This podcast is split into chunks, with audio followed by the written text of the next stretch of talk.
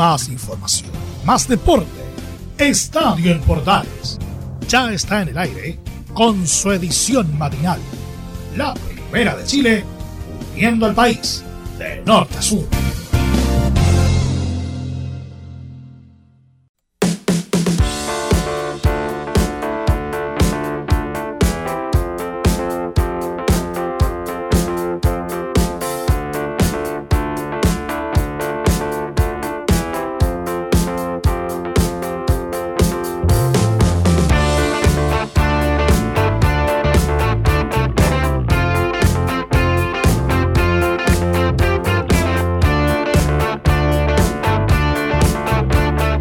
¿Qué tal de vuelta en el estadio AM? ¿Cómo les va? Muy, pero muy buenos días. estás aquí, ahogado en medio de la gente. No estamos para bailar solos, pero sí tenemos a los bunkers hoy. Les vamos a contar de todo y en cuanto hay en esta edición matinal de Estadio en Portales para esta jornada de día martes ya 29 no, 30, claro, 30, martes 30, ahí sí. No, ayer fue 29, Jarita. ¿ah? Enchúfate, ¿no? Lo que pasa es que tuvimos una semana fuera de Estadio AM por temas laborales, así que ahora estamos nuevamente de regreso con los mismos temas laborales, pero con un poquito más de tiempo. Así que vaya el saludo para todos nuestros amigos que nos escuchan en Estadio Portales y la versión matinal. Vamos a empezar rápidamente hablando de varios temas. Por ejemplo, ¿de qué vamos a hablar hoy? Vamos a hablar de la situación de Vicente Mella, el eh, jugador sub-12 de Palestino que estuvo gravemente hospitalizado en Brasil por una mielitis transversa y que regresó la noche del sábado a nuestro país en un vuelo gestionado por Palestino y el jugador eh, Jiménez, a Luis Jiménez, el mago. ¿ah? jugador de Palestino ayudó a gestionar el, el traslado de este muchacho que va a tener que comenzar una larga terapia para poder recuperarse. También vamos a contarles, entre otras cosas, noticias del mundo futbolístico, como le fue a Tiane Endler, y también el tema del balón de oro, quién fue premiado, obviamente con balón Dog, así que todo eso y mucho más en la presente edición de Estadio Portales comenzando la semana de la última fecha de nuestro campeonato de primera división en nuestro fútbol nacional. Con la música de los bunkers arrancamos esta edición de Estadio en Portales y este Bailando Solo.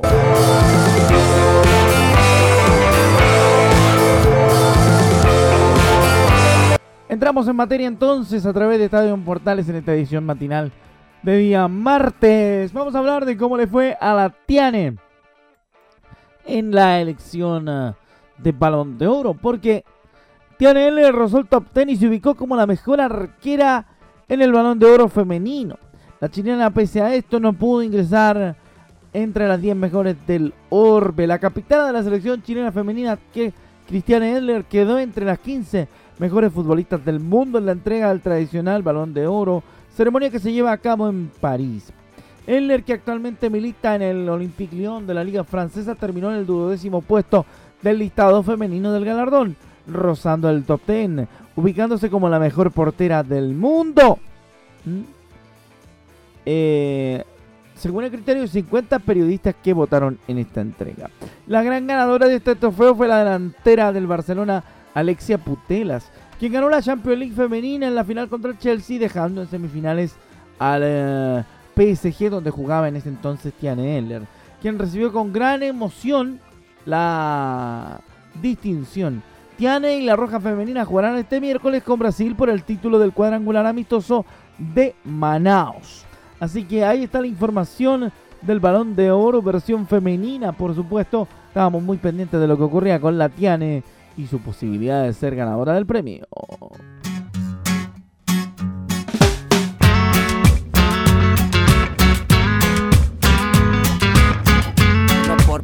Pero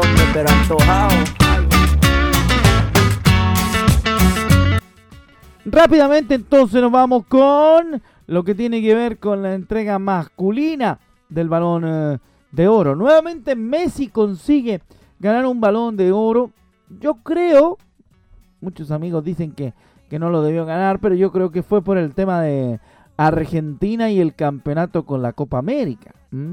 Eso mucho tendrá que ver seguramente con la victoria de Messi en el balón de oro masculino. Vamos con mayores detalles, porque con esto Messi alcanza su séptimo balón de oro, imponiéndose a Robert Lewandowski para quedarse con la distinción.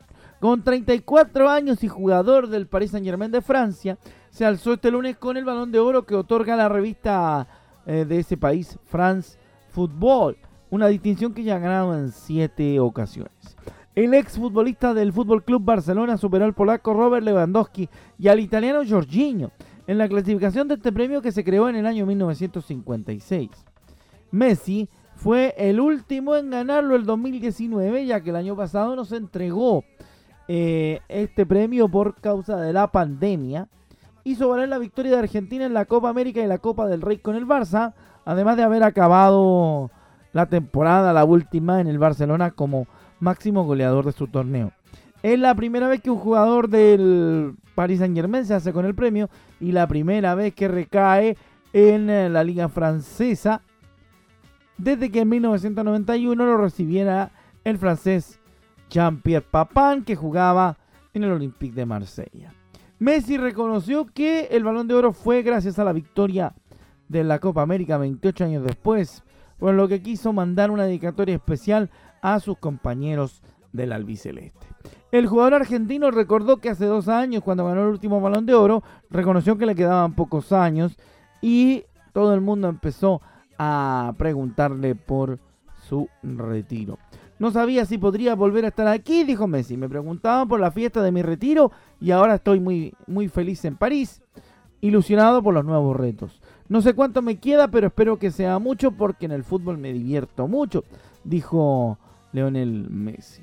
Messi se convierte en el único jugador que alcanza siete distinciones del balón de oro y supera en dos al portugués eh, Cristiano Ronaldo, que se quedó con cinco y que por primera vez no figura en el podio desde el año 2010.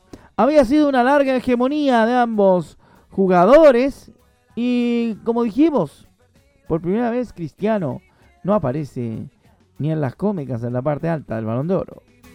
Te digo con disimulo que tengo la camisa negra y debajo tengo el difunto. Tengo la camisa negra porque negra tengo el alma. Yo por ti perdí la calma y casi pierdo hasta mi cama. Cama, cama, cama. Bueno, nos vamos rápidamente entonces con más información a esta hora de la mañana. Ya revisamos lo que tiene que ver con el balón de oro. Una de las informaciones eh, claves del día, por cierto, del día de ayer. Vamos a contar rápidamente otra, otra más porque, ¿sabe qué? Yo voy a contar de inmediato una importantísima porque mm, la U, que está metida en un entuerto importante, se juega la permanencia contra los cementeros el domingo a las 6 de la tarde. Y el tuto de Paul sufrió una lesión lumbar ante Cobresal ¿eh? el día domingo y quedó en duda para la última fecha ante Unión La Galera, en la que su club se jugará la permanencia en primera división. Se trata de un lumbago severo que se produjo con un choque con Brian Hurtado en el primer tiempo, pero que terminó con su salida en el complemento del partido. Además que Cachila Aria, Luis Casanova y Sebastián Galani lamentaron contusiones. Lo más probable es que todos estos jugadores, salvo de Paul, sean titulares en el partido contra el equipo cementero que se disputará el domingo a las 6 de la tarde en el estadio El Teniente de Rancagua. La U está obligada para a ganar este compromiso y para librarse del descenso, ya que un empate o una derrota lo hacen depender de otros resultados, lo que lo pueden dejar en promoción o bajando directamente a la primera B. Sería una mala noticia para la U bajar de división, pero a lo mejor los dirigentes quieren abaratar los costos del club.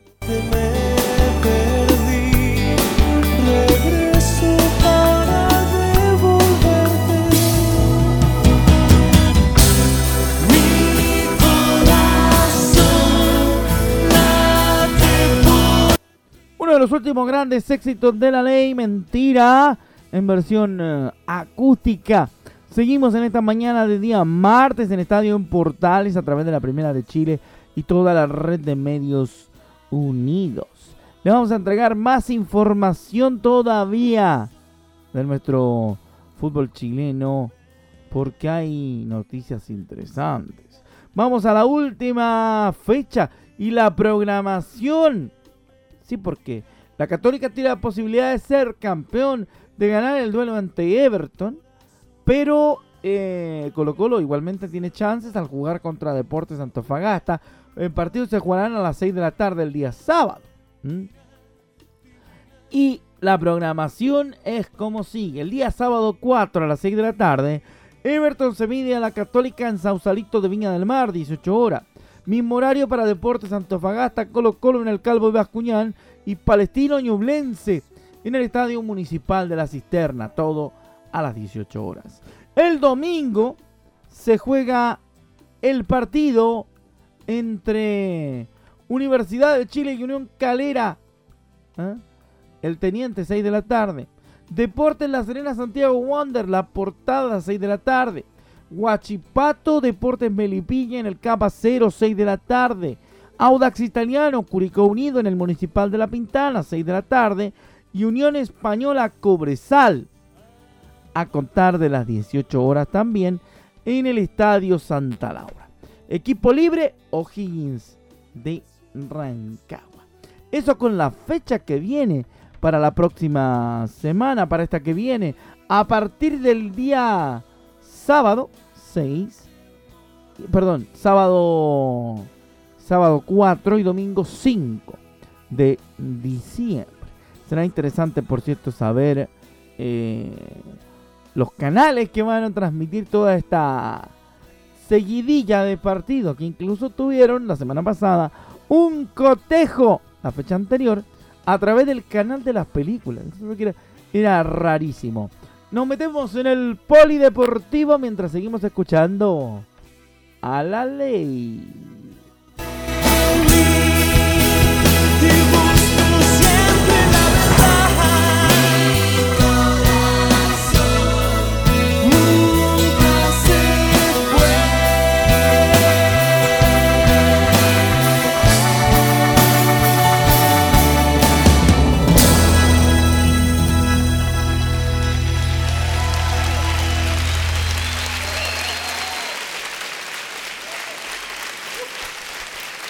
Muchas gracias.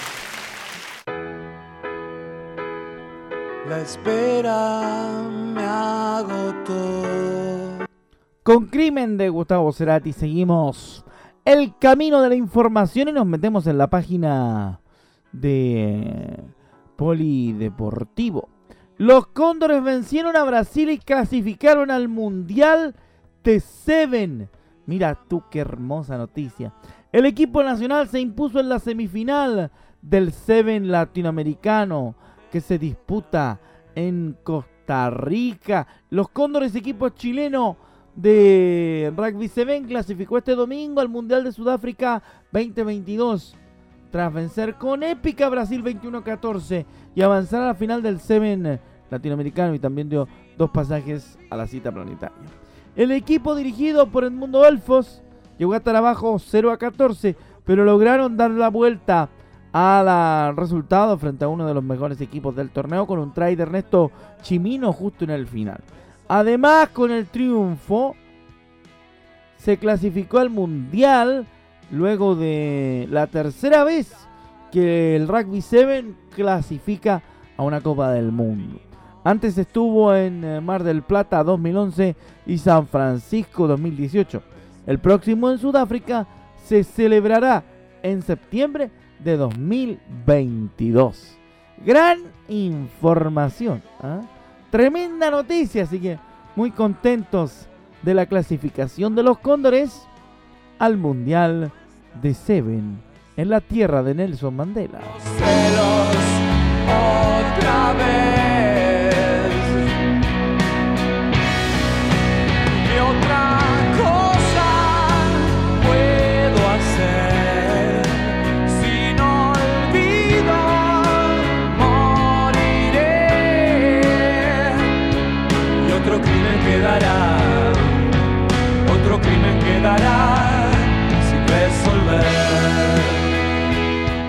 Rápidamente nos metemos en más información al ritmo del capo Gustavo Cerati. ¿ah? Esta hora de la mañana, día martes. Luego viene Leonardo Mora con el Portaleando la Mañana. ¿Mm? Y por supuesto el horóscopo de Rahim Raham. Saludos para Rahim, Dios. Duro partido palestino en la gran. Hay que, decir, hay que decirlo, mandamos un cariñoso saludo a, al señor Rahim Raham. Muchísimo cariño para él. ¿eh? A pesar de, del empate de Palestino, mucho cariño para Rahim.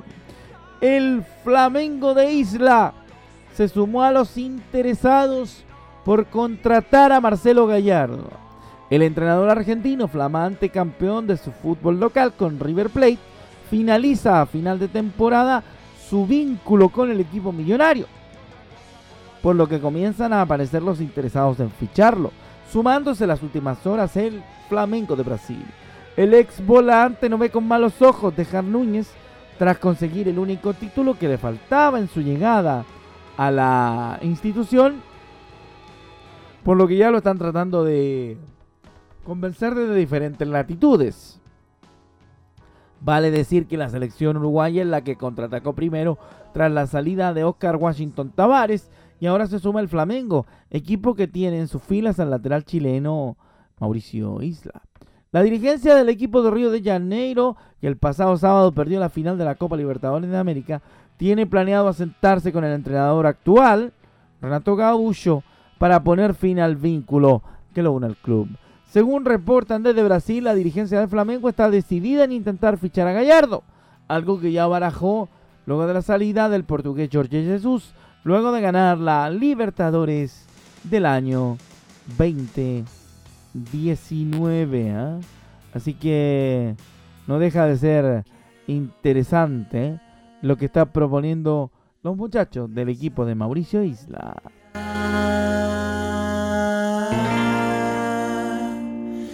Escuchar la melodía de tu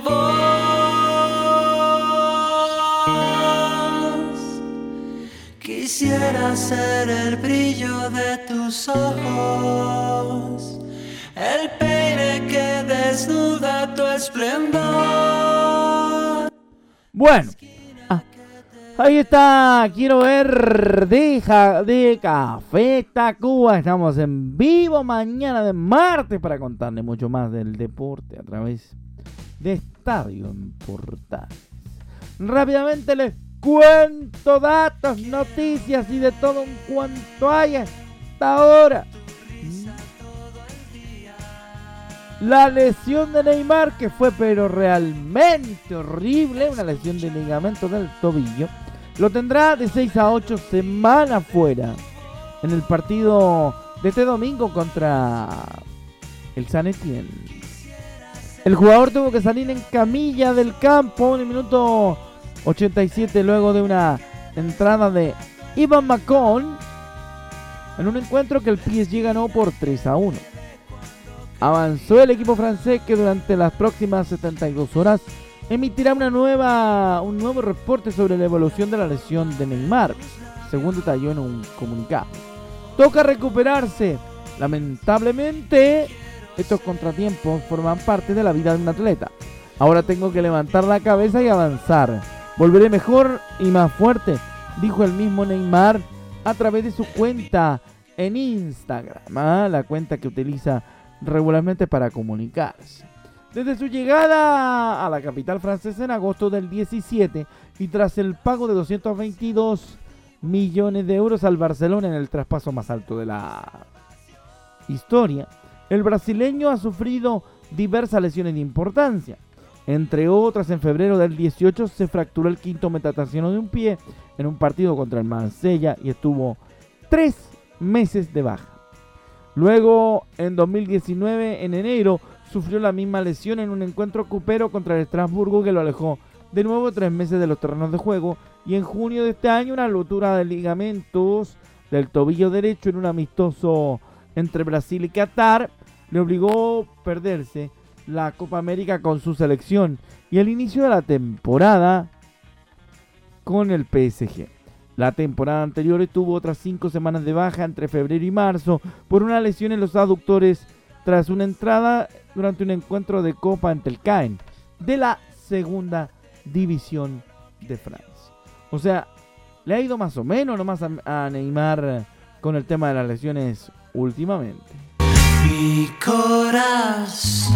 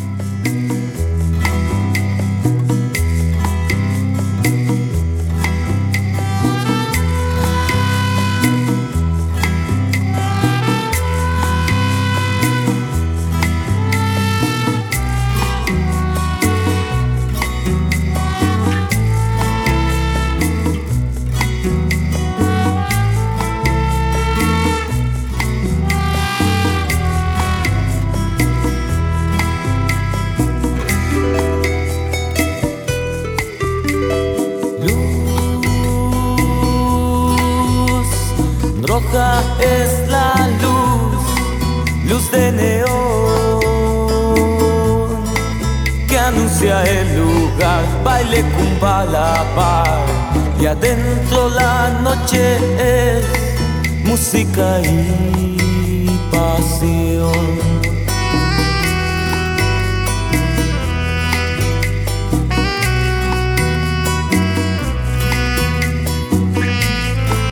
Bueno, oiga, y dicen que después uno no tiene que reaccionar ante los memes. ¿ah?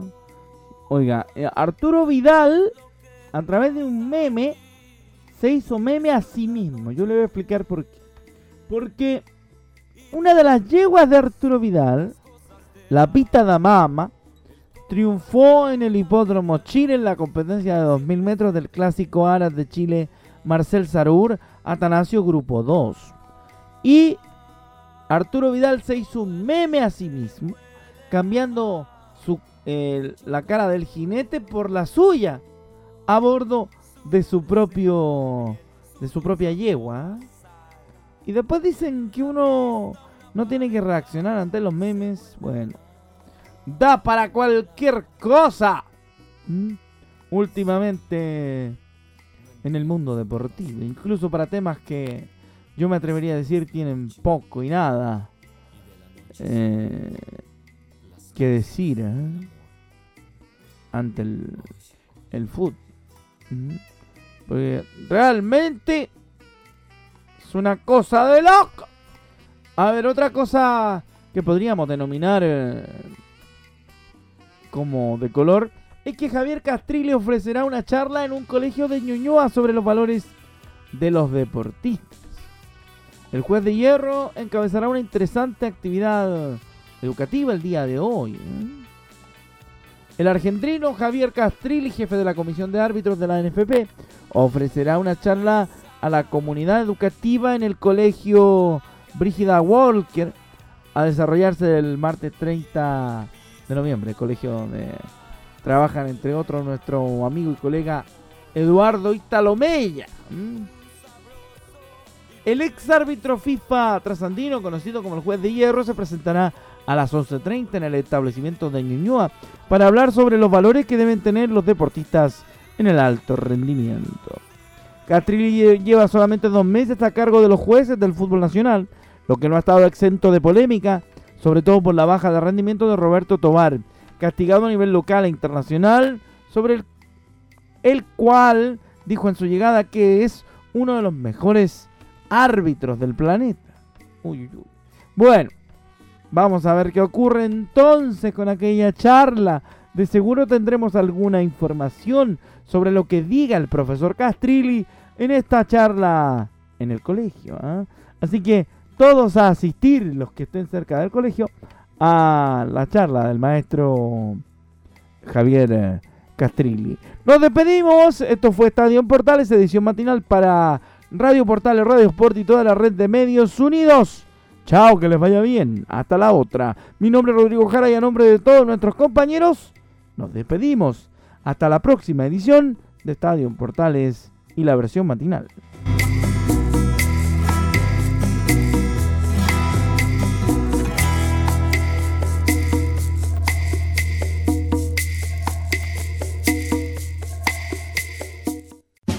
Más información, más deporte. Esto fue Estadio en Portales, con su edición matinal.